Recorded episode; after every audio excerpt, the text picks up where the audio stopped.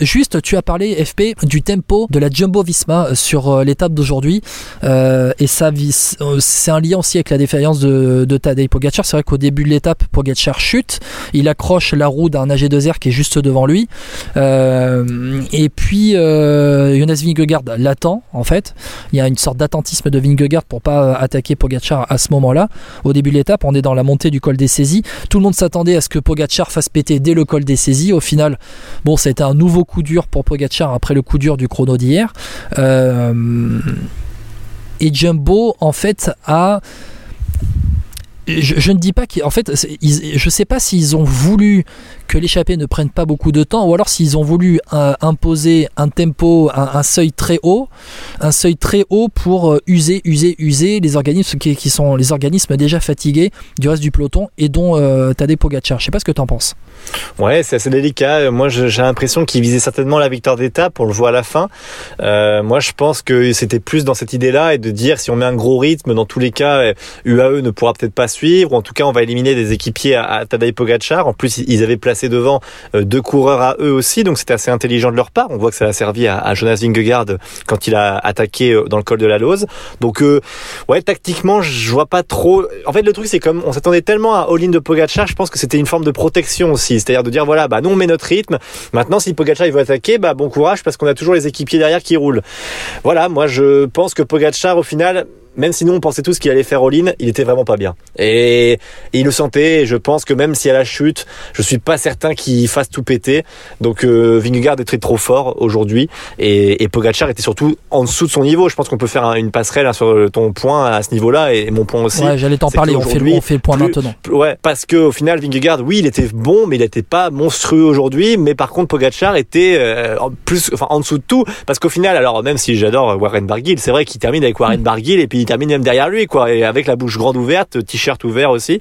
Euh, voilà, euh, il en pouvait plus, quoi, Pogacar. Euh, Pogacar termine 22e du jour, 22e du jour à 7 minutes 37 de Félix Gall et Warren Barguil termine à 4 secondes derrière. C'est vrai que, alors, tu parlais de l'attaque, en tout cas les jumbo à l'avant, il y avait aussi deux jumbo et deux UAE qui étaient à l'avant de la course. Donc il y avait peut-être un plan à un moment donné, quelque chose qui était prévu. Voilà, on, ne sait pas. Euh, et des relais plus tard dans, l'étape. Euh, et notamment l'un des deux relais, c'était Marc Solaire qui a terminé avec euh, Pogacar aujourd'hui. Et Pogacar, en fait, avant, le moment où il craque, où il, fait, où il se fait lâcher du groupe maillot jaune, on, est, on, est, on, est, on est dans Meribel. Ouais, on est dans Meribel, c'est ça. Et oui, Pogacar, à ce moment-là, avant qu'il ne craque, tu vois déjà un plan de l'hélicoptère où le maillot est grand ouvert. Et, là, et là, en fait, tu dis, ben, il, il, est pas bien. Et je pense que tout le monde, enfin, forcément, les gars, dans le peloton, tout le monde le voit. D'ailleurs, c'est une des évolutions du cyclisme aujourd'hui en, 2023, c'est qu'aujourd'hui, les équipes les plus fortes, et je suis sûr que Jumbo Visma a ça aujourd'hui, ils ont des gars devant la télé pour étudier les visages des coureurs à distance, un peu comme euh, les gens en Formule 1 quand ils sont dans les, dans paddocks, euh, on va dire à Enstone, pendant qu'il y a le Grand Prix de Bahreïn, euh, pour étudier les données, les visages des gars, etc. etc. Aujourd'hui, il existe ça dans les équipes, donc forcément, quand Ali Pogacar a le maillot grand ouvert, tout le monde doit le voir. Le visage de Pogacar, on l'avait même vu hier après le contre-la-montre et notamment cette magnifique photo de Pauline Ballet. Euh, vous pouvez aller voir sur le compte Instagram. Euh, et le compte Twitter de Pauline Ballet, magnifique photo euh, avec Pogachar qui est la tête sur les mains, la tête qui repose sur les mains, avec juste devant lui Johannes Vingegaard qui signe des, maillots jaunes. Et, tu vois en fait qu'il est vide, il est complètement vide, Tadej Pogacar. Il, il est il est mort, épuisé euh, dans ce début de troisième semaine. Mais on peut prolonger ce qu'on a dit hier, hein, c'est que je pense qu'on va un peu se répéter malgré tout, c'est qu'en fait son programme, voilà, l'a handicapé cette année. Alors même si euh, il veut tout gagner, euh, bah voilà, vouloir faire les Flandriennes, les Ardennaises et tout, tout le reste, eh bien, t'as un peu moins de jeu sur le Tour de France. Moi, je trouve ça intéressant parce que d'un point de vue où tu, ça montre que c'est un coureur exceptionnel et qui peut gagner partout.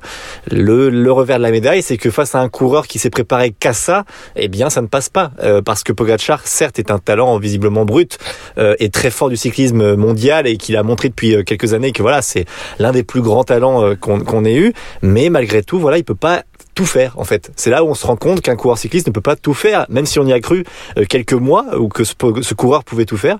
Eh bien, la preuve que non. C'est pour ça en fait que dans mon podium, je disais que cette saison 2023 à Tadej Pogacar pourra lui servir pour la suite de sa carrière. Bon, déjà rappeler l'âge de Tadej Pogacar, hein, 24 ans seulement, il, est tout jeune. Euh, mais c'est vrai qu'en début de saison, en fait, jusqu'à Paris-Nice, il fait trois courses, il gagne les trois courses. Euh, Rennes, Paraiso intérieur, euh, Ruta del Sol et, et, Paris-Nice, il, gagne Paris-Nice. Ensuite, il, fait, il va à Milan-San Remo, il fait quatrième. Quand on voit la bataille que ça a été dans, à Milan-San Remo dans le Poggio avec euh, la victoire cette année de Mathieu Van Der Poel. Euh, voilà, il y a le 3 classique où il fait 73 bornes échappées, il fait troisième. Il y a le Tour des Flandres où il est au-dessus. Il y a l'Amstel où il fait un solo au final pour gagner l'Amstel.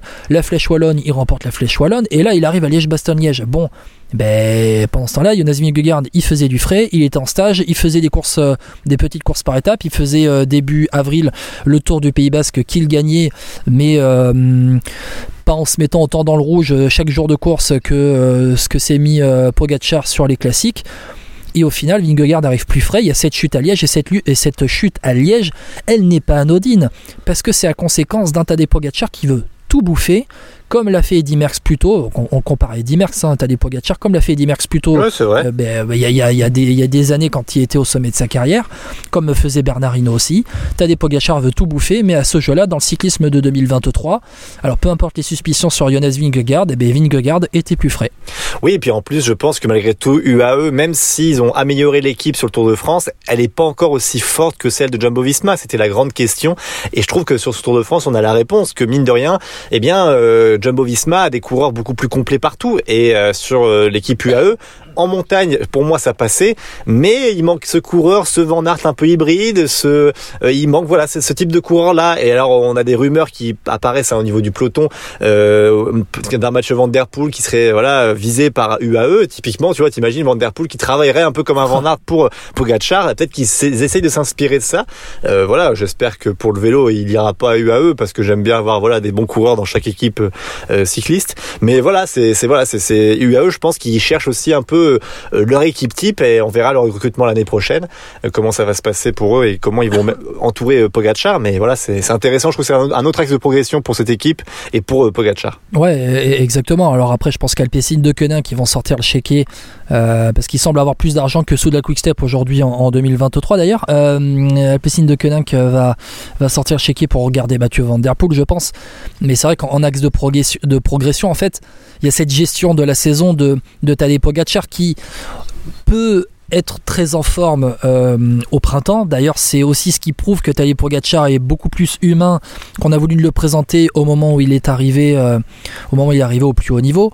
Euh, parce que quand il remporte le Tour de France 2020, il fait troisième de la Vuelta 2019 avant.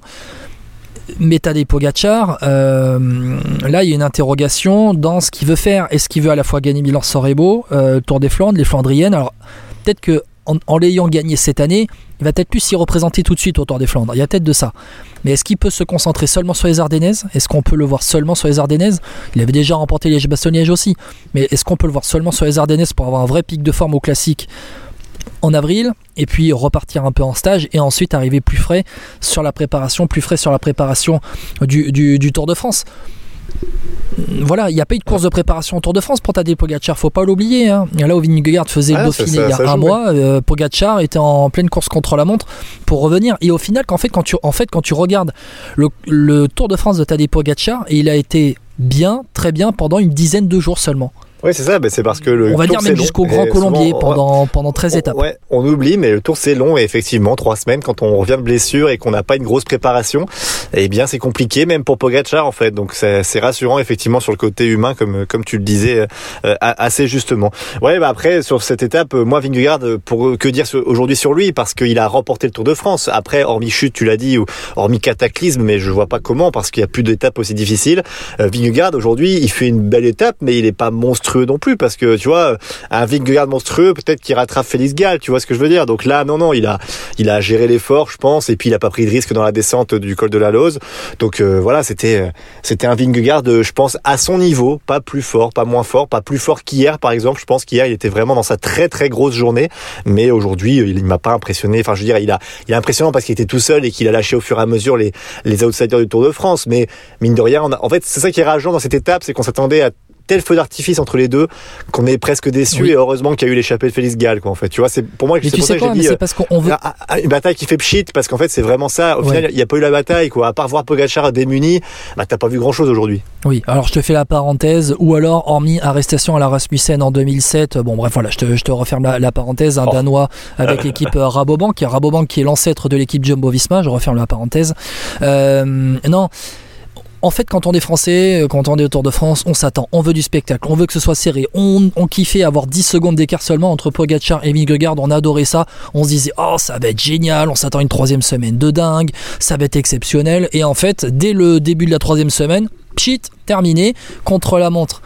Pogachar euh, KO et en fait euh, dès le lendemain au col de la Lose ben, Pogachar se relève pas.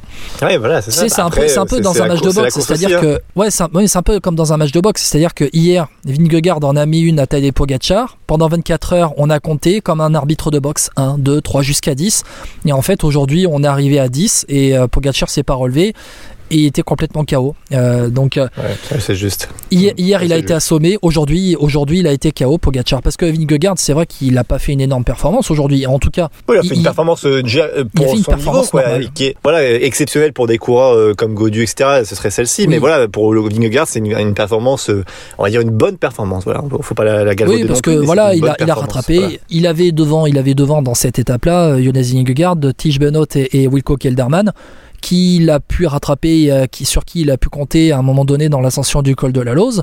Donc euh, voilà, une attaque, je vais rattraper un équipier, Tige Benot qui m'emmène, et puis à un moment donné, une attaque, je vais rattraper Wilco Kelderman, et puis après il me laisse, et après l'épisode où euh, je crois que c'est à deux bandes du sommet, il y a cette voiture de la direction de course qui est arrêtée, et il y a la moto qui est en fait à l'arrêt dans un virage, on est à deux bandes du sommet, et puis après Vingegaard part tout seul, et, et en fait bah, Jonas Vingegaard, il a monté cette, euh, ce col de la Lose par palier et même ils étaient paumés quand Pogachar a été, euh, quand Pogachar a été lâché parce que d'ailleurs c'est plus il faisait je, fais quoi? J'accélère, j'accélère pas, je, je fais quoi? Bon bref, voilà, Vingegaard a fait son ascension. Euh, dans la descente du col de la Lose, il n'a pas pris de risque. On a vu, il y avait les matelas qui étaient installés dans certains virages du, col, du col de la Lose, notamment sur une épingle à 2 km, 2-3 km de l'arrivée avant Courchevel. Et puis on n'en avait pas parlé, mais il y avait cette pente avec des passages à 18% à l'arrivée à l'altiport de Courchevel, un peu comme on avait vu à, on avait vu à, à, à, à c'était où? C'était à, à euh, Megève, c'est ça? Au Dauphiné. Hein. De Me... Oui, il me semble. Et même au Tour de France. Ouais, c'est euh, au Dauphiné? Megève et pour Surpéragude dans les ah, Pyrénées. Au Tour de France voilà. aussi. Au Tour de France euh, mais aussi. en tout cas, on a vu cette arrivée à l'altiport ouais, qui euh, a terminé, a enterré définitivement Pogacar, qui était vraiment bah, vide, vide de toute force il était cuit cuit et heureusement que Marc Soler était là pour ouais, encourager mentalement. il perd 5,45 ouais, au final. Euh, Pogacar aujourd'hui sur, sur Yannis Vingegaard